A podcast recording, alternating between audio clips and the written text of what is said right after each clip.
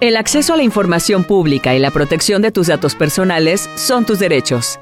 Ejércelos. ¿Cómo se invierte el presupuesto? ¿Qué programas existen? ¿Cómo se asignó esa obra? ¿Qué nivel de estudios tienen las autoridades? La llave maestra. Para estar bien informado. Aquí te decimos todo lo que necesitas saber para el ejercicio de tus derechos. Acompáñanos. Esto es la llave maestra. Bienvenidos.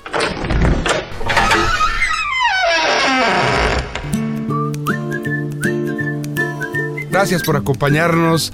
Como lo eh, platicamos la semana pasada, es una coproducción de Radio Televisión de Veracruz y el Instituto Veracruzano de Acceso a la Información y Protección de Datos Personales. Mi nombre es Iván Peralta, con el gusto de saludarlos. También saludo a mi compañera Leti Rosado. ¿Cómo estás, Leti? Buenos días. Hola, ¿qué tal, Iván? Auditorio, bienvenidos de nueva cuenta a este programa, La Llave Maestra. Tenemos eh, pues un programa dedicado a eh, temas de gobierno abierto, a la participación ciudadana. Como le habíamos explicado, pues la idea de este programa es que eh, el público que nos escucha en las diferentes regiones del estado de Veracruz, en siete estados circunvecinos, pues se familiarice con estos temas, sepa de la utilidad, sepa lo que está haciendo el Instituto Veracruzano de Acceso a la Información y cómo pueden aprovechar ellos este tipo de temas. Leti, si me permites, vamos a presentar a nuestros invitados, como lo haremos cada semana. Nos acompaña una gran periodista, una gran amiga de tantos años, no quiero decir la cantidad para no herir susceptibilidades, Yamiri Rodríguez Madrid. ¿Cómo estás, Yamiri? Buenos días. Muchas gracias por la invitación, Iván, Leti. Muy buenos días al auditorio, por supuesto, comisionado. Buenos días y un gusto estar aquí con ustedes. Gracias, Yamiri. Eh, pues eh, se lo habíamos eh, adelantado. Cada semana tendremos invitado a un periodista distinto, porque siempre también es muy interesante, Leti, conocer la visión que tienen los medios de comunicación. Así es. Eso es un termómetro también para nosotros. Y aquí nuestro invitado también va a tomar, va a tomar nota, porque bueno, finalmente es a través de estas opiniones y estos puntos de encuentro cómo se pueden mejorar las, las cuestiones y bueno, pues él que tiene poder de decisión nos va, nos va a apoyar en ese sentido, Leti. Así es, y tenemos al comisionado del Instituto Veracruzano de Acceso a la Información y Protección de Datos Personales, el maestro José Alfredo Corona Lizarra. Bienvenido, buenos días y gracias por acompañarnos esta mañana. Gracias, Leti. Gracias, Iván. Saludos, Yamiri. Y igualmente saludos a todos los que nos están escuchando. Gracias, comisionado. Pues eh, el tema que propusimos para este día, Leti, es el gobierno abierto. Es eh, evidentemente la razón eh, o una de las principales eh, razones que tenemos en el Instituto Veracruzano de Acceso a la Información, el propiciar que la ciudadanía se interese en los temas gubernamentales, en los temas eh, del quehacer público y bueno, pero también necesitamos la parte del gobierno que tenga esa disposición a la apertura. Comisionado, desde su punto de vista, y Yamiri, si me lo permites, ¿cómo, cómo encuentran en estos momentos a los gobiernos? ¿Hay más disposición? ¿Se ha avanzado en el tema? ¿Cuál es su opinión? Sí, sin duda alguna los temas de gobierno abierto y participación ciudadana son de los grandes retos que tiene el Instituto Veracruzano de Acceso a la Información, en el cual tenemos que motivar y sobre todo provocar una participación activa de la ciudadanía en términos del gobierno abierto. Pero antes de eh, eh, darle respuesta a tu pregunta, quisiera yo centrarme en términos de poder definir qué es el gobierno abierto. Y el gobierno abierto tiene que ver con un nuevo esquema del quehacer público, de los ejercicios de gobierno por los cuales se permite la intromisión de la ciudadanía en los procesos de planeación, en los procesos de eh, trazo de políticas públicas. Y es muy importante porque al final de cuentas tiene una doble ventaja. Una, que eh, los ciudadanos generan certeza de la actuación de sus autoridades y la otra, el gobierno eh, escucha y sobre todo entiende cuáles son los temas más sentidos de la población y de manera conjunta construyen eh, soluciones eh, eh, alternas para poder tener mejores ejercicios de gobierno. ¿Cómo encontramos el apartado de gobierno abierto en el IBAI? Como bien lo dicen ustedes, nosotros no solo vemos los temas relativos a transparencia, acceso a la información y el cuidado de datos personales, sino que también tenemos que procurar que el gobierno abierto incida en términos de las administraciones o de los sujetos obligados. Eh, al principio sí, no teníamos una estructura como tal, había mm, ocho consejos consultivos de, gobierno abierto en toda la entidad. La ley señala que es obligación de todos los sujetos obligados constituir su consejo consultivo, es decir, tendríamos que tener instalados más de 380, si mal no recuerdo el dato. Eh, en el momento, al día de hoy tenemos 84, hay ya 16 convocatorias aperturadas, en las cuales eh, llegaremos seguramente a 100, es decir, estaremos mm, aumentando de manera considerable el número de consejos consultivos, pero, pero ¿para qué sirven estos consejos consultivos y sobre todo cómo, cómo trabajan? En principio, eh, la ley de transparencia del Estado mandata la creación de estos. Pero esos consejos consultivos se integran por un presidente, que es el titular del sujeto obligado, un secretario, que es un ciudadano electo por convocatoria, igual de igual manera un vocal que también es electo y pueden participar especialistas académicos que puedan enriquecer con derecho a voz estas, estas opiniones que se vierten ahí. El Consejo Consultivo va a incidir en aspectos muy importantes en generar políticas eh, públicas o cuando menos ciertas directrices para que la ciudadanía pueda participar. Eh, y otro de los grandes aspectos que tiene que ver con este consejo consultivo es eh, la formulación o cuando menos las directrices del plan local de acción de gobierno abierto. En este plan se busca que de manera proactiva los entes vayan construyendo eh, ciertos mecanismos por los cuales involucres a la ciudadanía o pongas a su alcance herramientas útiles que eh, permitan saber qué es lo que está pasando en el seno de las administraciones o de los sujetos obligados. Yamiri, tú como periodista eh, ves avances en la materia, eh, no sé si desde tu perspectiva ves que hay disposición de los gobiernos, porque digo, al final habría que reducir lo que nos comenta el comisionado a la participación ciudadana, es decir, que haya ciudadanos que eh, hagan recomendaciones, hagan comentarios sobre cómo se está llevando a cabo el trabajo institucional sin duda alguna hay avances, ¿no? Hay, hay que poner sobre la mesa que esto es un tema relativamente nuevo. Eh, tendrá 20 años que estamos empezando con los temas de transparencia en el país, pero es una carretera de dos vías. No es nada más la autoridad del nivel que sea la que tiene que abrir los datos. Tiene que haber ciudadanos que se interesen precisamente por esa información y creo que es el trabajo que hoy se está enfrentando. Entre más le demanda el ciudadano a su autoridad que sea transparente, más lo será.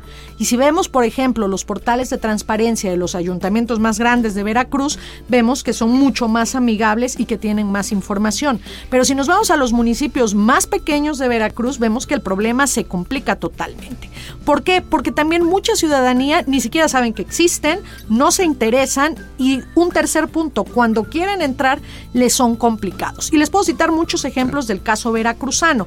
A los alcaldes les da vergüenza, por ejemplo, que los ciudadanos sepan cuánto ganan y que es un tema obligado que debería de saber cuánto está percibiendo. Y más ahora, cuando se ha dicho que nadie puede ganar más que el presidente de la República, pues hay alcaldes que ya que con la prestación, que el bono, que esto, se llevan un dinero mucho mayor, entonces les da pena. Dos, no quieren que sepan quiénes trabajan en las nóminas de los ayuntamientos, porque tienen al compadre, al hijo, al sobrino, entonces eso también lo van ocultando. Pero si el ciudadano no les pica las costillas, por así llamarlo, a las autoridades, pues menos lo van a hacer. Ahora, hay que recordar que los ayuntamientos son autónomos, ¿no? Y que sí, hay leyes que los rigen, pero muchos se, se escudan en esa figura de decir, bueno, es que la autonomía y ahora que la protección de los datos y cómo voy a poner cuánto gano, me vayan a, hacer algo, a secuestrar. Entonces, hay, hay falta de voluntad de, las de los dos lados, de algunas autoridades municipales principalmente, creo que a nivel estatal no hay esa complicación en la estructura gubernamental, pero sí en los municipios. Y es el desafío de trabajar hacia allá e incluir a más población por ejemplo, tenemos una gran presencia de comunidades indígenas.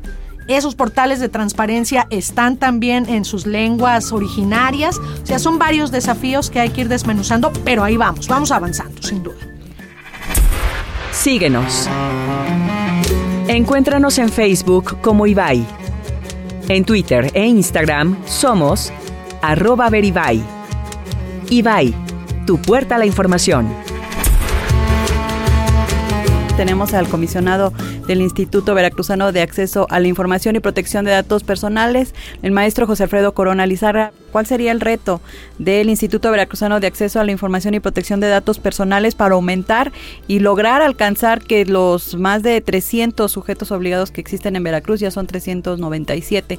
¿Cuál es el reto para que estos eh, sujetos obligados cumplan con esta obligación de transparencia que es la integración de, su consejo consultivo. ¿Cómo hacer para que este, se involucren y logren cumplir la meta y alcanzar estos 397? Sí, Leti, eh, digo, eh, parte, ahorita, ahorita, daré respuesta a tu pregunta, pero quiero referirme un poco a lo que ha dicho Yamiri con mucho atino y acierto. Eh, ¿Cuáles son las complejidades, no solo normativas, operativas que tenemos en el instituto? Es las grandes distinciones que hay en, en ayuntamientos y que son eh, casi más del 50% de los sujetos obligados del Estado, donde tenemos este, municipios con más de 500 mil habitantes ¿no? y municipios con 5 o 6 mil habitantes. Entonces hay una brecha muy importante, pero lo que hemos tratado de impulsar dentro del instituto es una capacitación constante. Por ejemplo, los temas atinentes a sueldos, a salarios, a la, a la transparencia de las, de las licitaciones, al directorio de funcionarios públicos, son temas de explorado derecho que han sido superados y eh, que a veces se complican en términos de la creencia del funcionario. Que él dice, oye, pero es que yo pienso que es así, ¿cómo se los voy a dar? Y nosotros hemos eh, hecho mucho énfasis en buscar que en la capacitación se vayan rompiendo esas barreras de entender que estos 20 años de trabajo que tiene la transparencia en el país, pues ha ido avanzando en términos de poder generar una eh, publicitación del mayor número de información. Eh, decirle a la ciudadanía que por regla general la información es pública, salvo ciertas excepciones que tienen que ver con algunas reservas o información que eh, sea delicada en términos de que infrinja las cuestiones de seguridad. Pero el otro porcentaje que puedo decirles que es más del 98% tiene que ser información que esté en portales. Entonces, los retos que tenemos hoy es, seguir culturizando y es uno de los objetivos que tiene la ley de transparencia, la cultura de la transparencia, en la cual evidentemente tiene un aspecto sobre el servidor público, pero lo más importante que que ha hecho Yamiri es el tema del ciudadano. En la medida que el ciudadano se involucre y participe en los ejercicios de gobierno abierto, en los ejercicios de transparencia y acceso a la información, en la protección de datos personales, eh, tendremos mejores estadios en cuanto hace al servicio público. Es decir, la transparencia y el acceso a la información como tal eh, tiene ese tamiz de ser un mecanismo de control directo por el cual el ciudadano fiscaliza a las autoridades. Es el mecanismo por el cual él puede estar incidiendo de manera directa sin que medie, no sé, un, órgano interno de control, sin que medie el, Instituto de Auditoría, ¿no? el órgano superior de, fiscalización del Estado, e incluso nosotros. Lo ideal es que de manera mutua el, el, servidor público o la dependencia de la información y el ciudadano sepa dónde está. Son cosas que tenemos que ir impulsando. Y dentro del apartado de gobierno abierto, evidentemente, eh, si un ciudadano está al pendiente y sobre todo incide en términos de la apertura que debe de haber de los datos, pues tendremos eh, tal vez nosotros un refuerzo debido y un refuerzo necesario. Porque es importante decirles que en el IBAI nosotros nos hemos, eh, o por mandato de ley, nos convertimos en un mero mediador.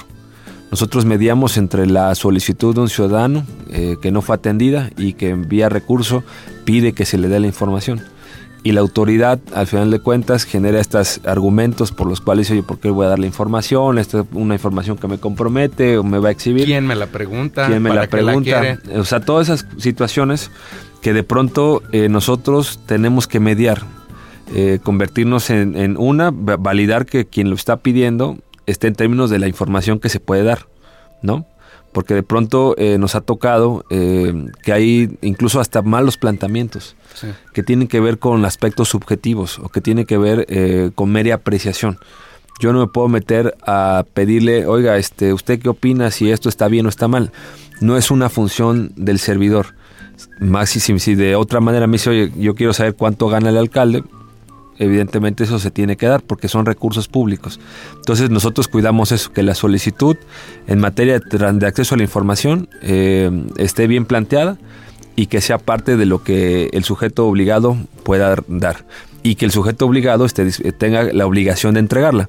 Entonces, son de los grandes retos, creo yo, que hemos buscado eh, eh, desde la constitución de este nuevo pleno, que la gente vea en el Instituto Veracruzano de Acceso a la Información una dependencia útil y que sea una dependencia al servicio de los veracruzanos y de las veracruzanas.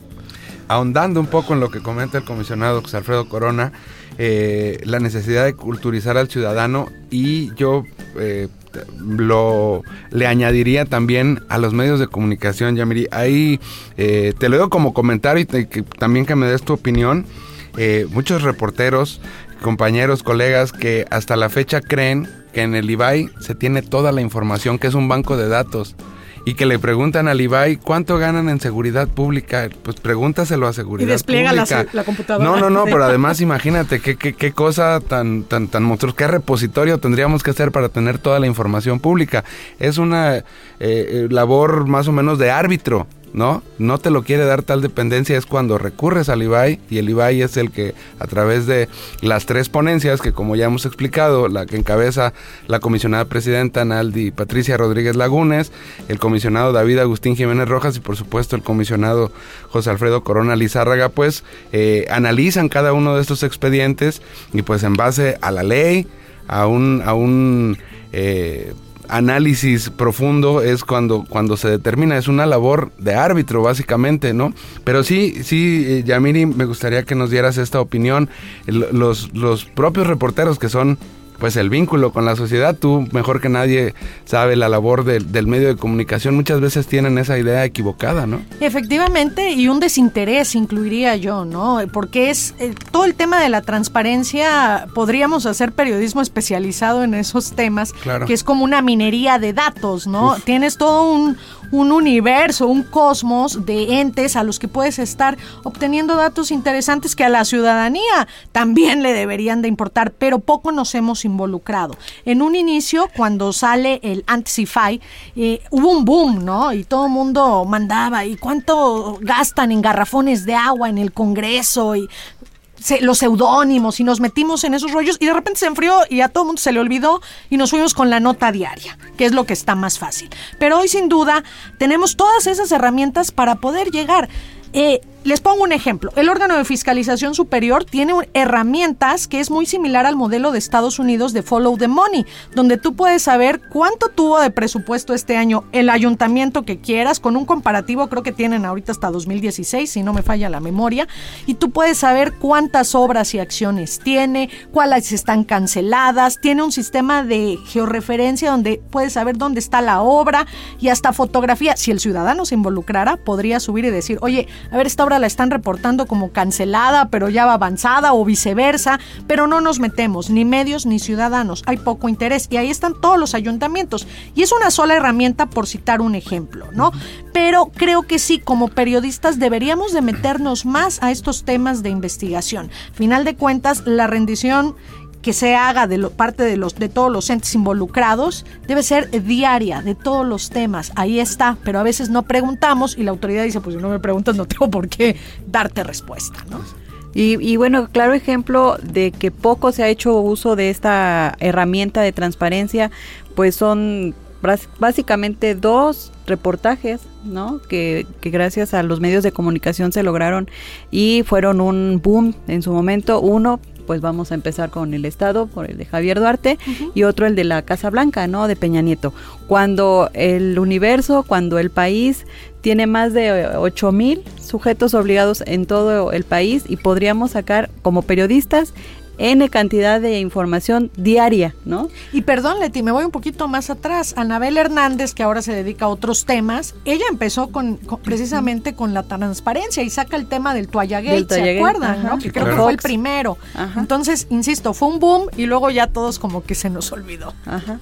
Comisionado, eh, justamente y, y en un esfuerzo que que está haciendo el Instituto Veracruzano de Acceso a la Información para esta apertura gubernamental eh, digo, sí, sí, eh, a expensas de lo que solicite la información que pidan los ciudadanos, pero también como parte de un servicio que dan, que dan las autoridades y muy concretamente los ayuntamientos están ahorita en el, en el IBAI eh, pues promoviendo un concurso, ¿no?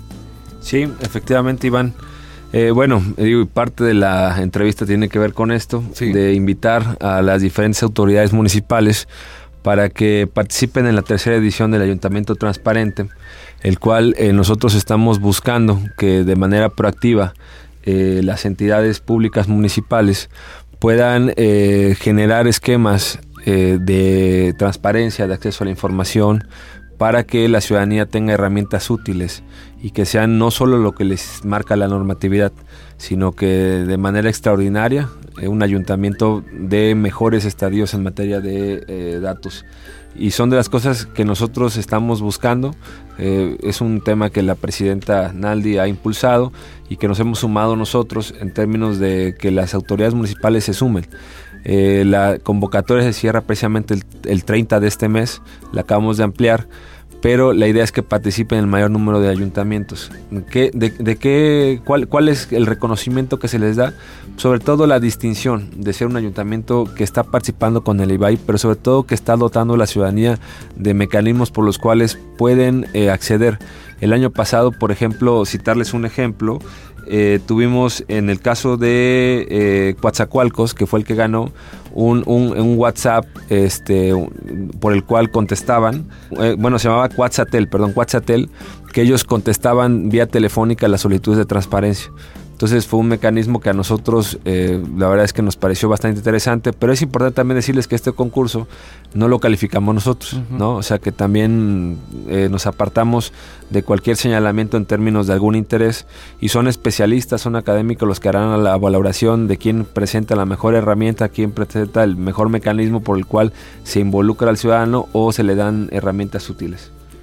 Viene entonces una eh, convocatoria, la tercer, la tercer convocatoria es el tercer año que el IBAI realiza este, este concurso comisionado. Así es, es el tercer año este, y lo estamos replicando. Son de los modelos por los cuales nosotros nos acercamos con las autoridades y son ellos quienes eh, generan mecanismos por los cuales de manera proactiva nos van a dar mejores estadios en materia de la materia que nosotros vigilamos. En este caso, Ayuntamiento Transparente va a premiar aquellos eh, programas o planteamientos de parte de los municipios que tengan mejores prácticas de transparencia proactiva y de gobierno abierto, ¿no? Así es. Digo, ya les cité un ejemplo que fue el de Cuatza. En el caso del segundo lugar, que fue Coatepec, él generó un micrositio eh, por el tema de datos estadísticos por la pandemia, que fue una herramienta útil, eh, aminoró el sesgo que tenía que a veces con información errónea que se estaba virtiendo en algunas redes o en algunas páginas y el ayuntamiento de manera proactiva y responsable empezó a, a, nutrir de datos. Esos son ejemplos. Quien quiera en mayor información en la página del IBAI puede encontrar un micrositio de gobierno abierto y podrá eh, revisar cuáles han sido los esquemas por los cuales los ayuntamientos han participado, eh, qué han presentado, eh, qué aplicaciones hay, etcétera. Síguenos. Encuéntranos en Facebook como Ibai. En Twitter e Instagram somos arroba veribai. Ibai, tu puerta a la información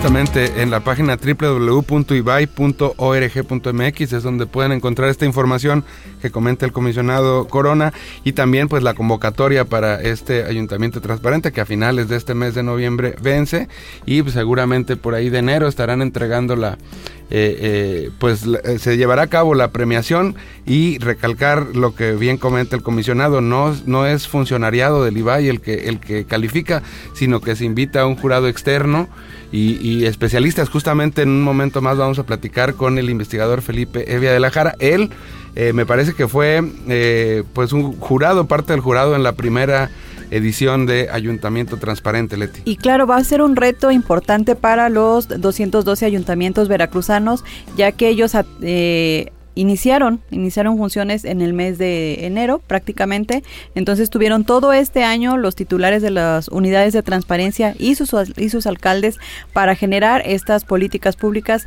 de transparencia y de gobierno abierto. Bien, pues eh, comisionado, eh, sabemos que tiene una agenda eh, pues bastante nutrida para el día de hoy. ¿Algún comentario con el que quiera cerrar esta, esta entrevista que por supuesto le agradecemos mucho? No, Iván, bueno, antes que todo agradecerles la apertura a cada uno de ustedes, el espacio. Eh, me da gusto saludar a Yamiri, de encontrarnos en estos lugares.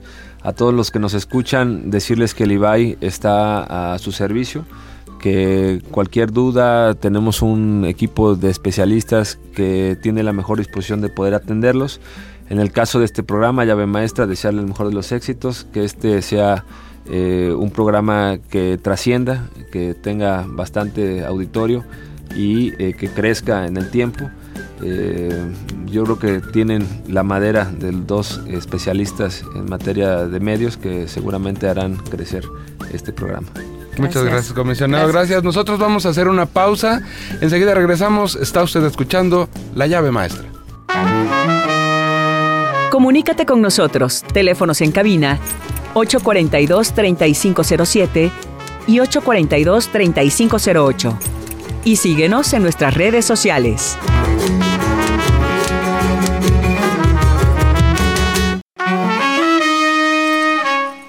Regresamos.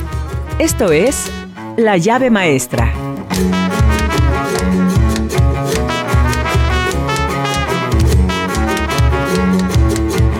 Ya estamos de regreso en este su programa La llave maestra, una coproducción de Radio Televisión de Veracruz y el Instituto Veracruzano de Acceso a la Información y Protección de Datos Personales y vamos a continuar ahora con otra entrevista, Iván. Justamente ahondando un poco en el tema del que nos eh, hablaba hace un momento el comisionado José Alfredo Corona Lizárraga, este eh, pues concurso de ayuntamiento transparente y la importancia del gobierno abierto, de la participación ciudadana en la toma de decisiones. Tenemos el gusto de saludar esta mañana al eh, doctor Felipe Evia de la Jara. Él es investigador del CIESAS Golfo de la Universidad Veracruzana. Doctor, ¿cómo está? Muy buenos días. Hola, buenos días, saludos. Muchísimas gracias por esta entrevista, doctor. Y bueno, que para preguntarle, para preguntarle, entre otras cosas, sobre eh, tema de gobierno abierto y cómo lograr que la ciudadanía se involucre en estas, en estos ejercicios que al menos en México y creo que en Latinoamérica no ha sido muy satisfactorio. Sí, en efecto, el tema del gobierno abierto es un tema que ya lleva un tiempo, ¿no? Nosotros ya estamos, desde que inició esto, a mediados de la década del 2010, en 2008, por ahí empezó el tema del gobierno abierto, hasta ahora ya han pasado eh, 12 años, 14 eh, años y eh, los resultados han sido eh, más lentos y menos alentadores de lo que nosotros imaginábamos, ¿no? ¿Qué cosas buenas tiene el gobierno abierto? Eh, conceptualmente y, hasta ahora la experiencia ha mostrado que en, los casos cuando funciona eh, realmente puede hacer una, una, diferencia en términos como de organización gubernamental. Lo que pretende el gobierno abierto es que los ciudadanos puedan participar más y puedan conocer más las acciones del gobierno, ¿no? Y por lo tanto generar una nueva forma de relación entre los ciudadanos y el gobierno. ¿Y cómo pretende el gobierno abierto hacer esto? Por medio de tres, eh, tres áreas, tres temas, digamos. ¿no? Un tema es hacer más abierto en términos de más transparente el gobierno, o sea, que se puedan consultar de manera más fácil, de manera más ágil, de manera más rápida los, eh, los presupuestos, las acciones, los beneficios eh, que tiene el gobierno una segunda tiene que ver con la participación ciudadana, o sea, que los ciudadanos podamos participar en la toma de decisiones, en la ejecución de algunos programas, etcétera, del gobierno, o sea, que no solo eh, votemos cada tres años o cada seis años y hasta ahí se limite nuestra participación, sino que realmente en el ejercicio del gobierno podamos también eh, incorporar nuestra voz y nuestro voto. Y, eh, y el la tercera área, que es un poco más eh, eh, menos clara, digamos, tiene, tiene que ver con el asunto de la colaboración. O sea, la idea del gobierno abierto, como nació y como se ha desarrollado, es que juntos, gobiernos y sociedades, tenemos más posibilidades de resolver los problemas que solo el gobierno o solo la sociedad por su lado. ¿no? Entonces, estos tres elementos son los que se supone le dan la fuerza al gobierno abierto pero eh, después de 10, 12 años eh, de, hacer estos, estos planes de acción, en México empezamos en el 2011 con nuestro primer plan de acción y ya, ya han pasado 11 años de esto, eh, los resultados han sido decepcionantes también, bueno, muy difíciles de, cambiar solo con este membrete de gobierno abierto. Doctor, ¿qué hacer entonces? Sobre todo en un país tan tan diferente como es México por regiones, eh, algunas más desarrolladas que otra, el tema, decíamos, comunidades indígenas, la disparidad incluso en, pues en herramientas tecnológicas, cómo poder jalar la carreta, por así, si me permite la expresión, para que más ciudadanos se puedan sumar a estas acciones de transparencia. Sí, en primer lugar, en efecto, hay que reconocer dónde estamos, ¿no? Eh, en el caso de Veracruz, nosotros tenemos un, una disparidad gigantesca en términos de capacidades estatales, ¿no? O sea, tenemos gobiernos eh, municipales eh, grandes y con ciertas capacidades eh, de gestión, con una planta más o menos de, carrera, que pueden hacer las cosas, etcétera, ¿no? Estamos pensando en las grandes ciudades y tenemos una enorme cantidad de municipios que ni siquiera tienen página de internet, ¿no? O sea, que todavía en 2021 no pueden conectarse a Internet. Y no tienen una página de Internet. Y no, no uno o dos, sino por lo menos hace eh, cuatro o cinco años que hicimos la última, la última actualización que hice yo, eran más de 50 municipios que no tenían acceso a Internet, digamos, ¿no? Entonces, eh, esa diferencia hace muy difícil que se puedan utilizar algunas de las herramientas más poderosas del gobierno abierto que tiene que ver con esta idea de eh, vincularse con temas tecnológicos, digamos, ¿no? O sea, que, que se pueda se pueda transparentar o se pueda participar aprovechando las nuevas tecnologías. Pero el tema va más allá del tema tecnológico. O sea, nosotros eh, hemos en, las investigaciones que hemos hecho en, Veracruz y en general en México muestran que uno de los problemas más serios que tenemos es un tema de confianza. Desconfiamos de las autoridades y desconfiamos de los vecinos, digamos, ¿no? Pero la desconfianza en las autoridades es muy pronunciada y eso justamente dificulta que, los ciudadanos podamos y queramos participar, ¿no? Y ahí, eh, eh, eh, para, para generar confianza o para ganar confianza, hay varios caminos y son todos largos y todos difíciles, ¿no? Pero el camino más importante es generar certidumbre, es saber de que hoy día y mañana y pasado mañana y pasado pasado mañana, las cosas van a funcionar más o menos igual, ¿no? Eso es la generación de, certidumbre y eso genera confianza. Si yo sé que eh, la información eh, sobre cuánto ganan los regidores está hoy día en la página y mañana también está en la página y pasado mañana también está en la página y en tres semanas más está en la página, se va generando cierta confianza, se va rompiendo esta incertidumbre que genera la, la desconfianza para poder eh, eh, tomar eh, decisiones, para poder saber y consultar esa información, etcétera. Entonces yo creo que para responder su pregunta, y perdón por lo largo de la respuesta, yo creo que lo, lo que hay que hacer es generar certidumbre.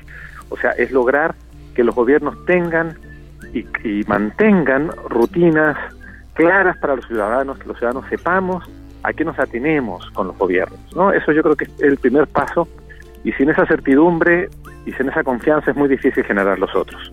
Doctor, y quizá cambiar el enfoque, ¿no? De, de este tema de gobierno abierto y de no ser que eh, los eh, las administraciones, en este caso podrían ser las municipales, dejen de ser un generador de información que no la ciudadanía no sabe para qué le sirve, sino que la ciudadanía adopte que esta información que surja de gobierno abierto le va a ser de utilidad, ¿no? Sí, sin duda. Hay, hay, una nueva aproximación a las relaciones sociedad-gobierno eh, que está muy, muy de moda hoy día, por decirlo de alguna forma, y que, eh, y que, plantea una colega eh, italoamericana que se llama Mazzucato, que, que está trabajando con varios gobiernos progresistas de América del Sur, con Colombia, con Argentina, con Chile, y en pocas palabras lo que plantea es que tenemos que generar nuevas formas de colaboración público-privado en torno a problemas comunes. ¿no? O sea, tenemos un problema común en el planeta que se llama calentamiento global, ¿no? Tenemos un, en México tenemos varios problemas comunes que tienen que ver con la seguridad, que tienen que ver con la eh, con el, nivel de, de, desempeño de la educación, de la salud, de la pobreza, de varios varios problemas que si nos organizáramos en torno a esos problemas pudiéramos pensar entonces soluciones público-privadas, ¿no? Donde tanto el gobierno como la sociedad pudiéramos trabajar en conjunto para resolver eso, ¿no? Y yo creo que ahí es donde, eh, eh, donde la transparencia y el gobierno abierto, si se lo toma en serio, puede resultar una medida eh, adecuada.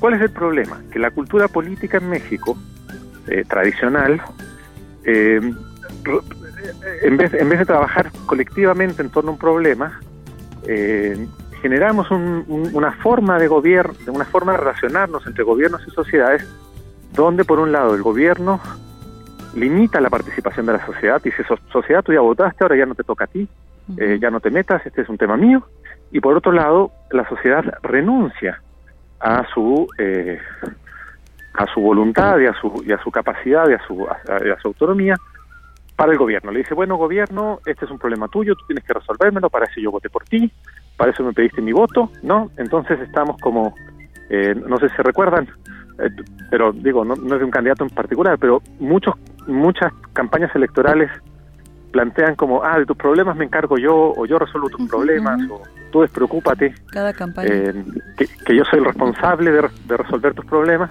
Y esa, esa, esa forma, digamos, eh, nos, nos, nos aísla entre gobierno y sociedad y no nos impulsa en colectivo. Por eso que el, el, espíritu de gobierno abierto, eh, cuando funciona, funciona bien, pero es difícil porque implica que tanto el gobierno como la sociedad pensemos eh, cómo, cómo identificar y cómo atender los problemas de otra forma. Doctor, aunque no son recetas de cocina y cada país tiene su particularidad, en América Latina, ¿cómo van los gobiernos abiertos? ¿Cuáles serían los, los más avanzados, por así decirlo, si es que se, se puede hacer esa categorización? Sí, más bien, en, en América Latina los más que gobiernos abiertos y gobiernos opacos o gobiernos cerrados, una distinción eh, más pertinente puede ser entre gobiernos efectivos y gobiernos más inefectivos.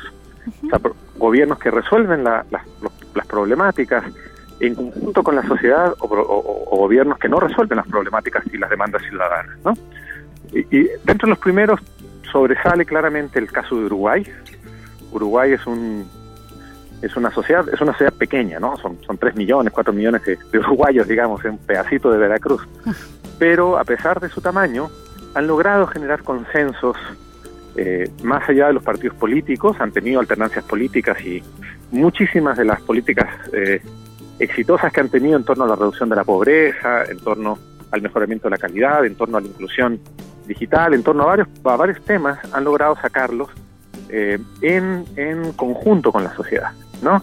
Ellos también, en términos de gobierno abierto, han hecho planes de gobierno abierto y los han llevado a cabo, los han terminado el plan de gobierno abierto.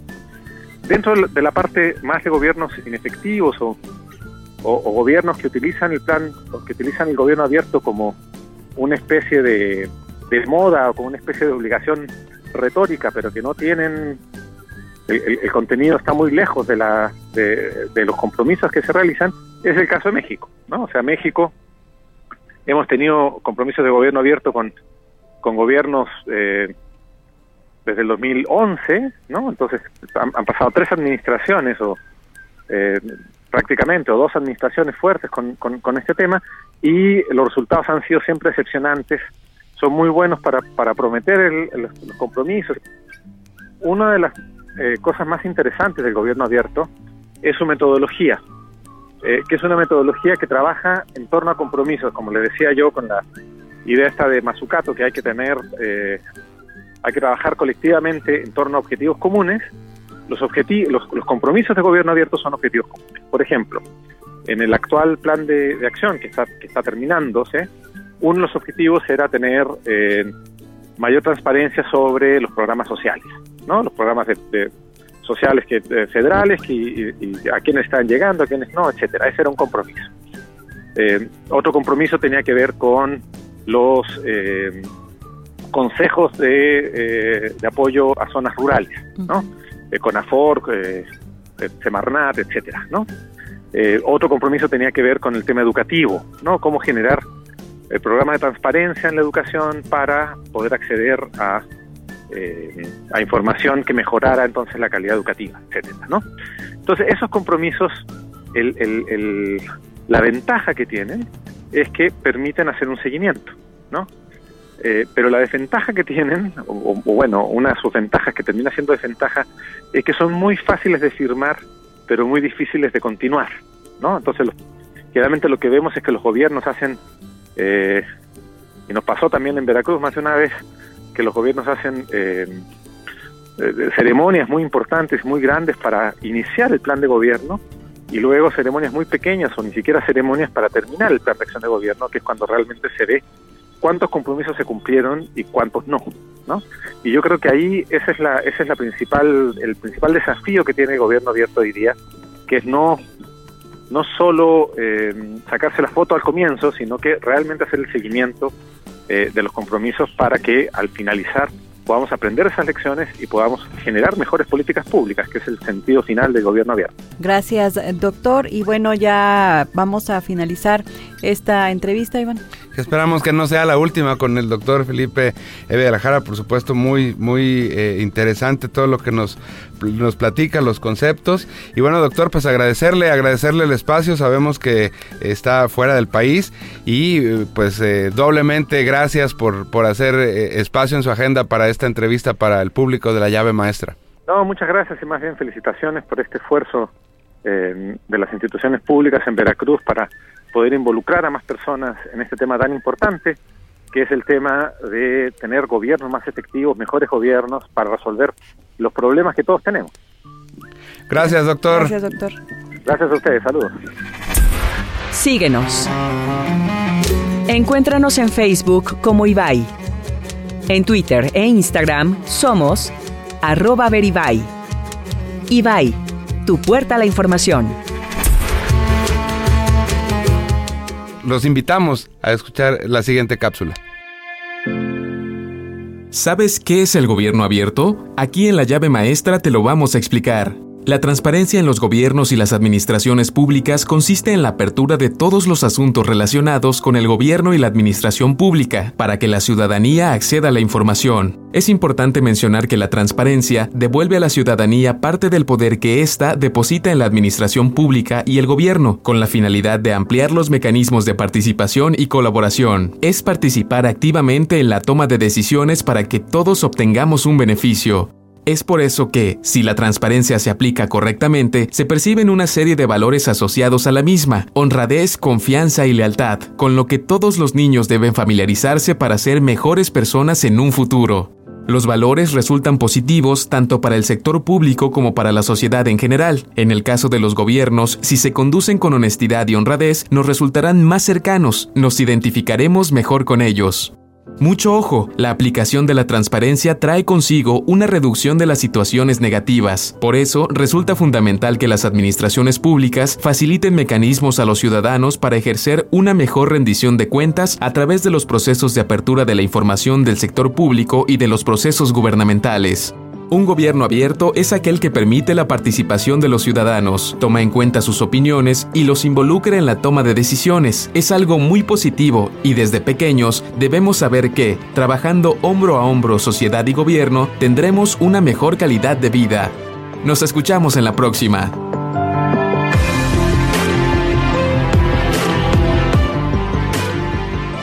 Esta cápsula esperamos que auditorio les haya servido para ampliar más su conocimiento en cuanto al trabajo que se realiza como Consejo Consultivo de Gobierno Abierto y así ustedes a su vez, si les interesa involucrarse, pues acérquese a su municipio, acérquese a la dependencia que a usted le interesa estar involucrado y estamos seguros que con gusto los van a poder aceptar para que se integren a estos consejos consultivos de Gobierno Abierto. Iván. Así es. Y bueno, pues... Eh prácticamente se nos está terminando el tiempo de este programa. Así es el tiempo de radio. La verdad es que eh, pasa volando y lo, lo decimos Literal. Sí, pasa volando el tiempo, casi se nos está terminando la hora. Yo quiero agradecerle mucho a mi amiga Yamiri Rodríguez por acompañarnos. Yamiri, ¿qué conclusiones sacas de este programa? No, pues antes que nada, muchas gracias por invitarme, felicidades, porque sin duda alguna es un esfuerzo más para que la ciudadanía se involucre. A veces a muchos les da flojera o no saben cómo entrar a una computadora y buscar eh, esos datos, esa llave maestra precisamente, y estos ejercicios que se hacen hoy con este programa en radio son una herramienta también que permite a quienes nos están escuchando interesarse y buscar cómo poder accesar a este tipo de información. Somos todos los que tenemos que hacerlo, insisto, como decía al inicio, no es nada más un solo sentido que sea el gubernamental, sino también nosotros como ciudadanos interesarnos y empaparnos de lo que pasa, tal vez inicie por su primer círculo, que es el municipio, y de ahí vamos creciendo, creciendo y creciendo, porque así juntos es como podemos hacer de Veracruz y de México un país mucho más transparente. Y qué bueno que involucren también a los niños, porque ellos ya lo van viendo con más naturalidad todos estos temas que nosotros. ¿eh? La verdad es que sí, eh, lo comentábamos en el, en el, programa anterior, en este también tendremos que hacerlo. Eh, hay un interés genuino de la comisionada presidenta Naldi Rodríguez por involucrar a la niñez en temas, sobre todo en la protección de los datos personales. Es que es impresionante, Yamir, y tú como, como madre eh, también debes de saberlo, la exposición que se tiene a los dispositivos electrónicos, pero eh, pues también ese desconocimiento, ese riesgo intrínseco que existe, porque no sabes qué está del otro lado, para qué quieren la información, y bueno, hay que ser muy, muy eh, cuidadosos. y, muy enfáticos en educar a los niños en que la información personal es valiosa y que además es una cuestión de que si uno lo toma a la ligera puede ponerse incluso en riesgo su seguridad. Así es no, no solo de los propios niños, sino de los papás. ¿Y quién es mejor que ellos? Que son los que están como esponjita absorbiendo información y muchas de las veces en las charlas y en las asesorías, eh, asesorías que hemos tenido en el instituto, vemos que los niños sí tienen bien claro el tema de la protección de datos personales, incluso son ellos los que nos decían en alguna de las charlas que no les gusta que sus papás publiquen ¿no? sus, fotos, De, de primer día de clases, ¿no? Entonces, muy interesante y bueno, este y otros temas vamos a seguir tratando durante eh, la llave maestra. Así es, y Yamiri, pues agradecerte. Esperamos que no sea el, el, único programa en el que es el que sea el primero de muchos. No, por supuesto, cuando cuando eh, tu agenda te lo permita también, pues este, esperemos que estés aquí con nosotros. Siempre es un placer platicar contigo, saludarte después de, de estos dos años en los que nos hemos visto muy poco. La verdad es que en lo personal y, y, me atrevo a hablar por Leti, es un gustazo tenerte aquí con nosotros, Yamiri. Y bueno, nosotros los invitamos la próxima semana, lo hacemos con mucho gusto y por supuesto con el interés de que usted se familiarice y entienda de qué se trata el ejercicio de la transparencia, el acceso a la información y la protección de los datos personales. Muchísimas gracias a la producción, por supuesto a Radio Televisión de Veracruz por este eh, espacio, este ejercicio de transparencia proactiva, que es decir, la ley no los obliga, pero, eh, hay apertura, hay apertura porque saben, también entienden la, el valor, la importancia de la transparencia. Mi nombre es Iván Peralta, Leti Rosado, muchas gracias, Yamini. Gracias. Nos escuchamos la próxima semana. Esto fue La Llave Maestra. Gracias por sintonizarnos. Nos escuchamos la próxima semana en una nueva emisión de La Llave Maestra.